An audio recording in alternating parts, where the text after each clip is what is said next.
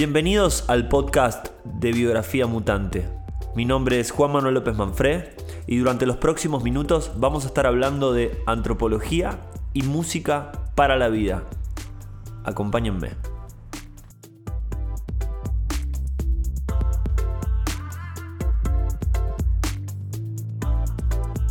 Andan, bienvenidos al quinto episodio de Antropología Pop.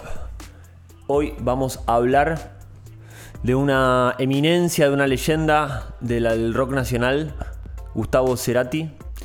Y vamos a pensarlo, tratar de pensarlo desde un lugar donde mucho nos exploró, porque a esta altura del partido se habló muchísimo de Gustavo Cerati, de la carrera, de la creación, de los procesos creativos, de su carrera en Soda Stereo, de sus discos solistas eh, y de su final. Hoy quiero hablar desde otro lado y quiero quiero cruzarlo, quiero emparentarlo con un autor de la antropología, un autor de la, también de la filosofía. Ha sido muy utilizado también para algunas cosas de la psicología. Estamos hablando de Claude Levi-Strauss, se escribe Claude Levi-Strauss y es el padre del estructuralismo. Es un contemporáneo de Jean-Paul Sartre, de Simone de Bouvier. Algunos dicen, yo no tengo muy metida la biografía de él, algunos dicen que estudiaron juntos. Lo retoma, por ejemplo, Lacan en la psicología, retoma mucho de su pensamiento. Es un autor de la antropología que ha trabajado mucho, que ha investigado y que ha hecho mucha teoría que sirvió después para el pensamiento occidental. Tenía un profesor en la facultad que nos había contado ya entrando en el terreno de no sabemos si son verdades o son mitos que se van construyendo, pero que, que son lindos, que Jean-Paul Sartre y Lévi-Strauss eran compañeros de universidad en Francia y que se juntaban a debatir en los cafés de París y se turnaban para argumentar a favor o en contra. Por ejemplo, se sentaban a discutir sobre el aborto en una mesa de un café y decía, Lévi-Strauss le decía, bueno, Sartre, a vos te toca defender, a mí me toca estar en contra, discutamos. Y después cambiaban roles. Nada, una anécdota nerd, pero linda, que esperemos que sea cierta. o que por lo menos sea, alimente toda esta mitología del pensamiento. No me voy a poner a hablar ya, ya, ya de Levi Strauss. Me parece que quiero contarles un poco el truquito que tengo escondido para hacer que tengan que ver o para poder pensar la obra de, Gustavo Cerati desde algún concepto de Levi Strauss. Ahora bien, se habló muchísimo el último tiempo, muchísimo, digo, no sé, dos o tres videos que encontré que empezaron a hurgar en los métodos de composición de Gustavo Cerati, que me parece alucinante y algo de esto tiene que ver el episodio de hoy. Sobre todo cómo utiliza el sample, ¿no? la herramienta de sampler, el famoso MPC 60, que es ese sampler en el cual registra sonidos de otras canciones, fragmentos de otras canciones y reconstruye.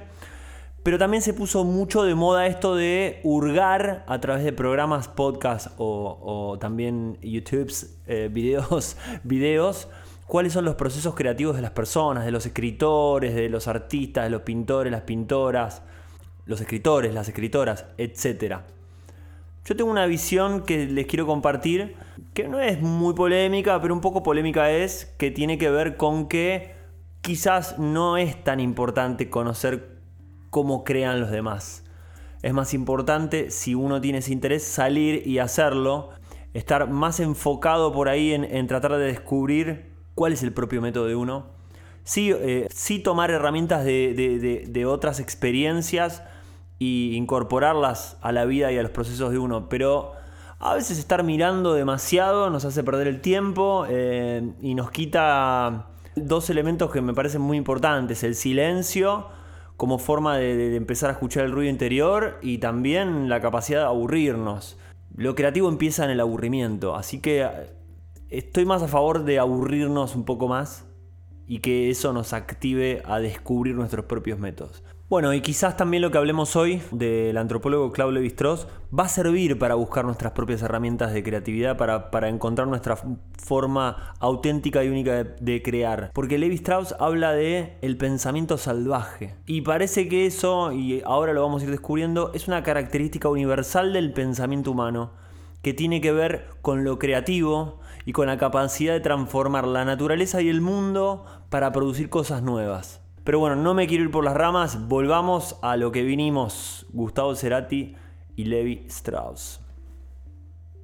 Bueno, para hablar de Gustavo Cerati y de Levi Strauss, nos vamos a remontar primero a principios del siglo XX.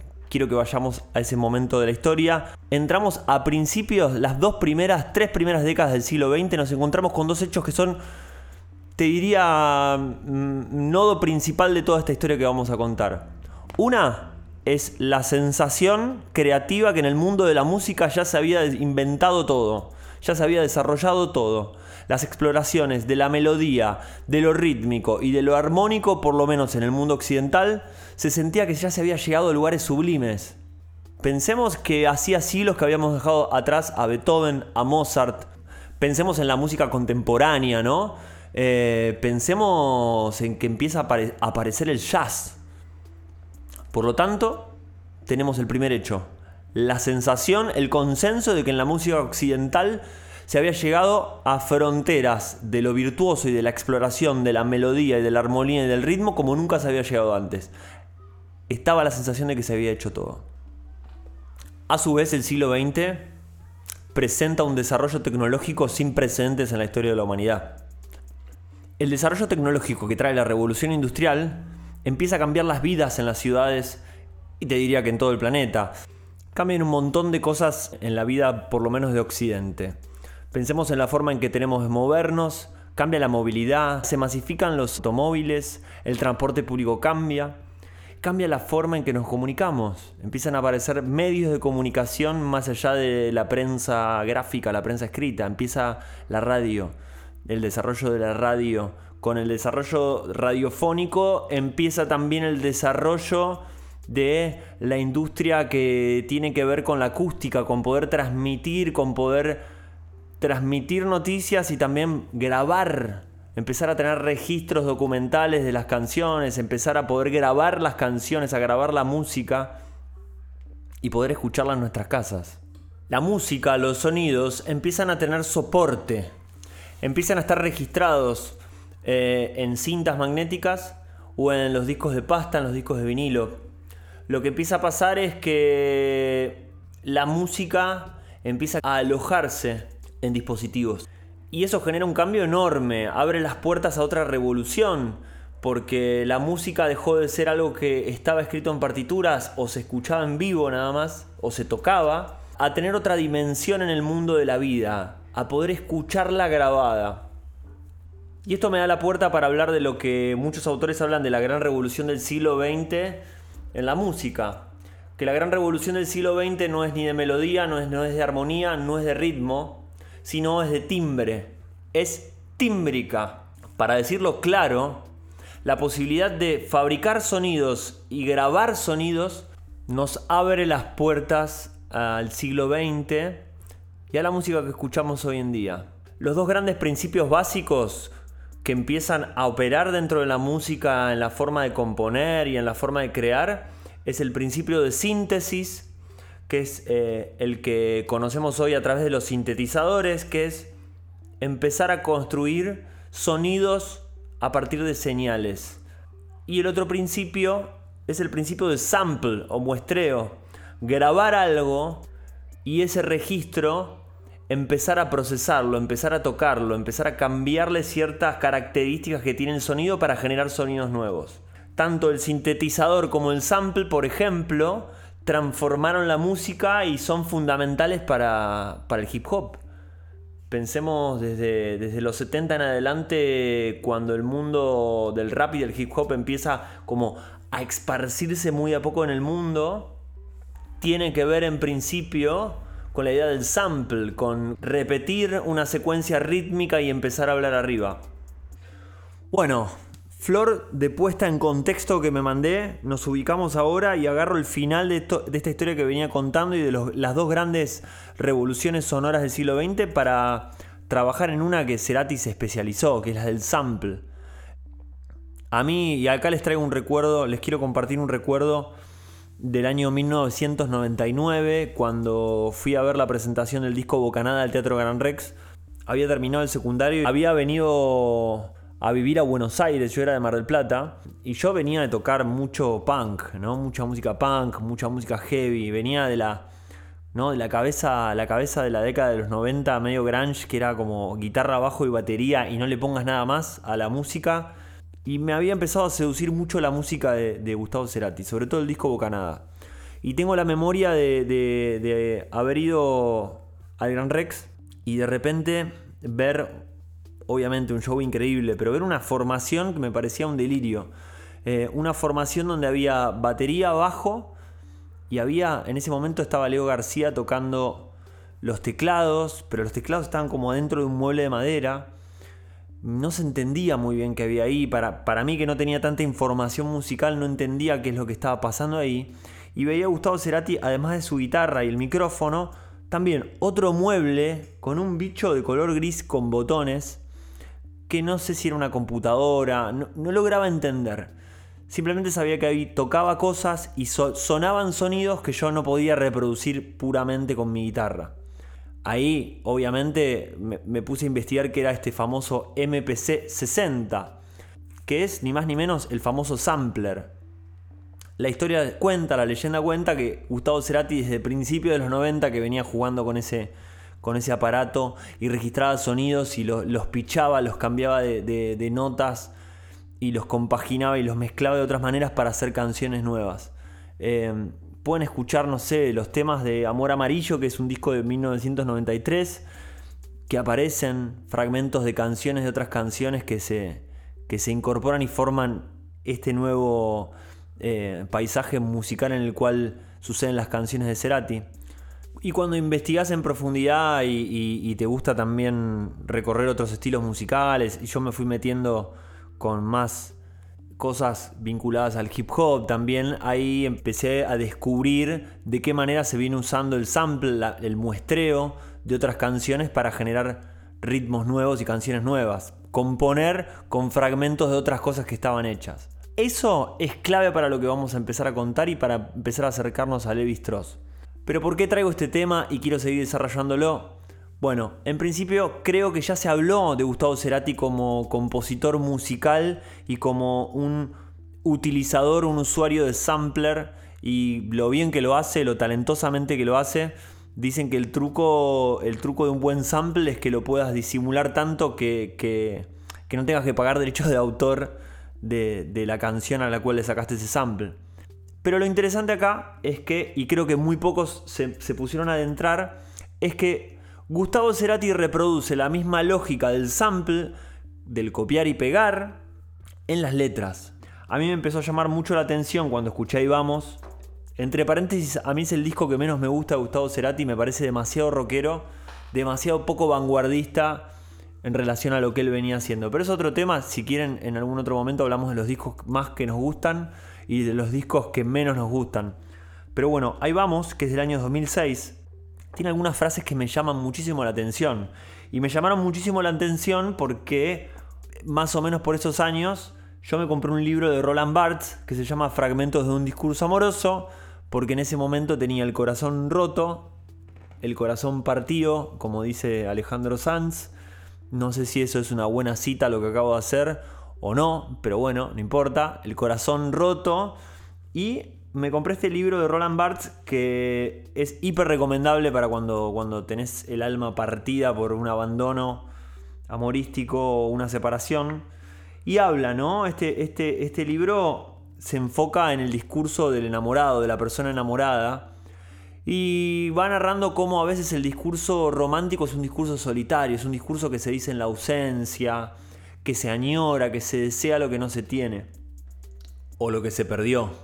Y encontré un par de frases que me empezaron a resonar. Eh, hay una que dice, y perdón, eh, no, tengo las, no tengo los textuales porque nunca las subrayé, confieso que tengo el libro acá, los quise, quise buscar las citas textuales, no las tengo, la página para decirles, pero les puedo decir cuáles son. Voy a tomar dos nada más y quizás hay tres o cuatro que aparecen en ahí vamos. Una es, durar es mejor que arder, refiriéndose al amor, ¿no? a la pasión. Si todos nos acordamos la letra de La excepción, la canción La excepción, que dice hoy hagamos la excepción de romper las reglas y que durar sea mejor que arder, ahí le cambia un poco el tiempo para que, para que transforme más de, una afirmación a un deseo, que lo nuestro dure y que no se extinga. Y otra que me pareció fuerte es este el lenguaje es otra piel. Y ahí se pueden acordar de la canción Otra piel, donde dice, si el lenguaje es otra piel, toquémonos más. Una cosa así, ¿no? Entonada así. Pero mm, a mí me llamó mucho la atención y ahí empecé como a, ¿no? a ponerme las gafas de, de a ver qué está escribiendo Cerati. Aclaro, yo nunca, nunca pensé que eso sea un hurto o un plagio. Yo siempre lo pensé como, como una función que tenemos en la compu, ¿no? La de cortar y pegar.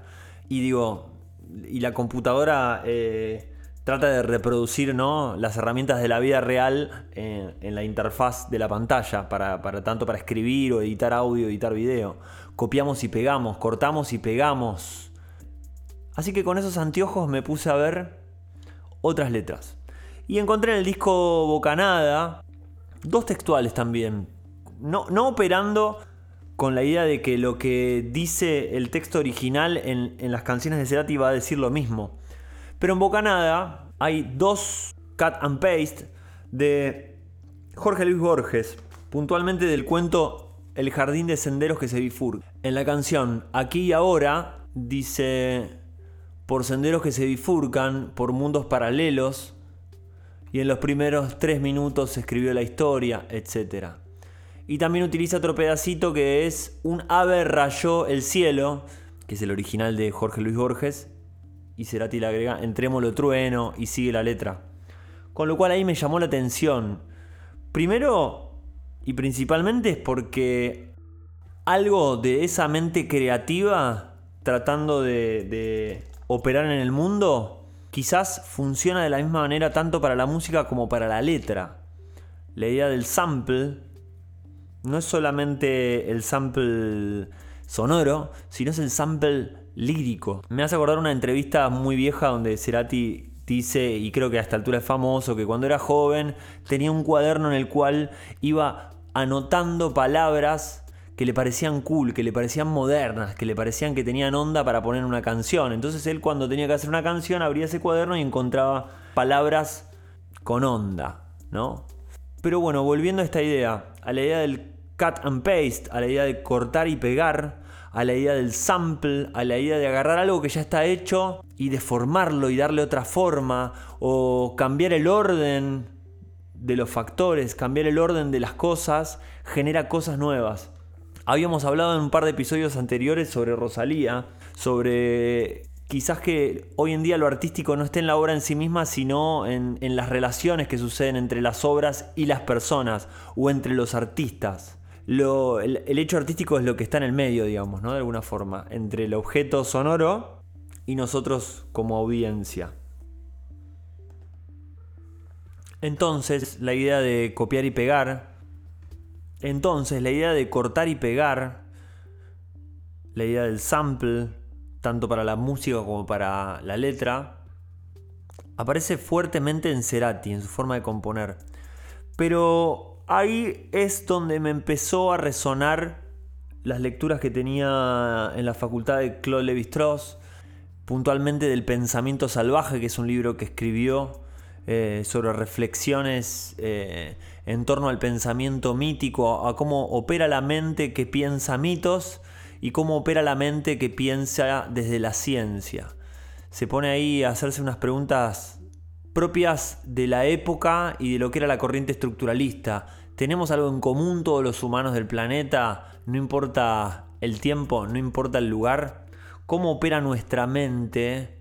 Eh, y cómo es que nos ingeniamos para construir el mundo tal como lo estamos construyendo, cómo lo vinimos haciendo y cómo nos contamos historias en ese dilema humano que plantea genera una posición, por lo menos teórica, para poder contraponer lo que conocemos como el pensamiento racional, el pensamiento científico, el pensamiento que es producto de un método de prueba y error, de validación y de demostración empírica, que, es, que se puede decir que es el método científico, y cómo es el pensamiento precientífico. Se hace esta pregunta, ¿cómo es el pensamiento eh, en estado salvaje? Me encanta ese concepto. El pensamiento en estado salvaje.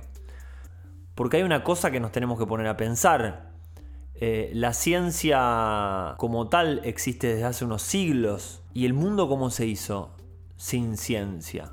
¿Cómo llegamos hasta donde llegamos sin tener los principios y los reductos salvadores de la ciencia que operan hoy en el mundo?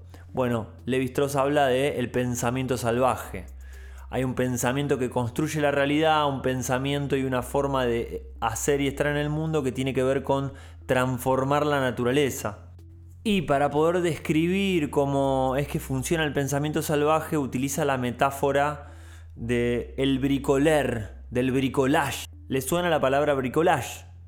Quizás estemos todos familiarizados con la idea de collage. Por ahí tenemos en mente la técnica del collage, la técnica pictórica del collage, que es utilizar a veces, por ejemplo, eh, recortes de revistas, recortes de libros, recortes de propagandas o de flyers, y poder ordenarlos y juxtaponerlos en otro lienzo nuevo y así generar una obra nueva con elementos de productos y obras anteriores. Bueno, el término que lleva a la acción el collage es el bricoler, aquel que recolecta cosas que no se usan y les da un uso nuevo. Levi Strauss dice que el pensamiento salvaje tiene que ver con el bricoler. Y bricoler lo busca etimológicamente y dice que alude a la acción de echar mano. Echar mano es como, bueno, esto que está por acá, lo agarro, lo guardo y me lo llevo y veré en qué momento me sirve y en qué momento lo podré usar para crear algo nuevo. Yo tengo varios amigos y amigas artistas plásticos y me pasa mucho que a veces estamos, estamos caminando y en la calle ven cosas y dicen, che, qué buen material esto, que este pedazo de sillón, este pedazo de marco. Y yo digo, che, pero eso es, una basura horrible que está ahí tirado en el, en el tacho de basura y lo ven como un material que puede ser muy útil para la fabricación de obra nueva. Y cuando leí el pensamiento salvaje dije, claro, esta gente, estas personas son bricolers. La idea de esto que está acá me puede llegar a servir, todavía no sé para qué, pero me lo guardo, me lo atesoro porque sé que más adelante le voy a poder dar un valor en relación a otros materiales que voy a poder ahí unir y hacer trabajar. Bueno, y ahí encontramos que Gustavo Cerati fue un gran bricoler, porque trajo un montón de elementos de la cultura pop, de la literatura y de la música, y los combinó de maneras diferentes, generó significados nuevos y despertó emociones en un montón de audiencia. Recuerdan la anécdota de que él guardaba palabras, anotaba palabras en una libreta para usar cuando sea el momento de escribir una canción. Y ahí nos vamos un poquito más lejos. Vemos cómo opera un poco el pensamiento salvaje, el pensamiento en estado puro, precientífico podríamos decir. Que es un poco el pensamiento artístico, lo visceral, lo intuitivo, aquello que tiene que ver más con, elementos por ahí de la conciencia social o del inconsciente colectivo.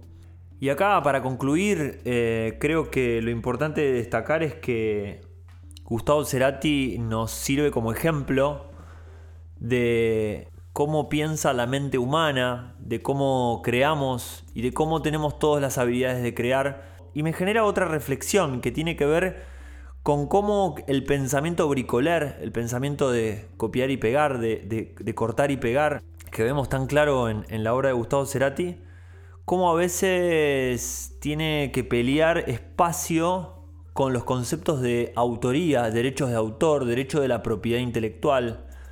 No por decir que en principio está mal y que, no deberíamos tener normativa y legislación que pueda proteger las obras intelectuales. No me voy por ese lado, eh, ni quiero hacer un descargo contra eso, al contrario, pero quiero decir cómo creamos en el mundo hoy en día y cómo, cómo hemos creado jugando siempre con los límites de lo que es plagio, lo que es auténtico, lo que es propio, lo que es ajeno, sabiendo que este pensamiento salvaje opera de la manera en la que describimos, ¿no? Tomando cosas de otras cosas previamente hechas y juxtapuestas u ordenadas de manera diferente, empiezan a tener otro valor. Me quiero quedar con esa reflexión un poco volada, pero un poco de vuelta trayendo los pies sobre la tierra como una especie de mensaje de, como habíamos dicho al principio, los, procesos creativos qué sé yo, no sé, eh, hay que salir y hacer las cosas de la manera que, que nos parezca. Parece, parece muy rebelde, muy adolescente lo que digo, pero creo que vale, que sirve. Gustavo Cerati creo que representa muchísimo eso, de trabajar bajo las propias reglas de su propio mundo. Eso lo hace único, lo hace especial, lo hace distintivo y a la vez me despierta un montón de emoción saber que quizás en el fondo lo que él sabía hacer o con lo que él estaba conectado tenía que ver con algo muy, muy, muy primigenio y muy común de la especie humana o de la especie Homo sapiens. Que cuando él decía que se sentía una especie de antena que captaba todo lo que estaba pasando eh, en la escena musical y lo podía incorporar en su, en su, en su universo creativo, estaba operando como un bricoler, como un gran bricoler, donde siempre estaba atento, y se guardaba las cosas porque sabía que podía usarlas más adelante y podía generar nuevos significados con fragmentos de significados viejos. Bueno, espero que les haya gustado este episodio. Eh, nos metimos con uno de mis favoritos y seguramente favorito de muchos de ustedes. Eh, y lo cruzamos con un autor también que es una especie de clásico universal favorito. Eh, llamado Claude Lévi-Strauss. Nos vemos en el próximo episodio. Que anden muy bien. Un beso. Chao.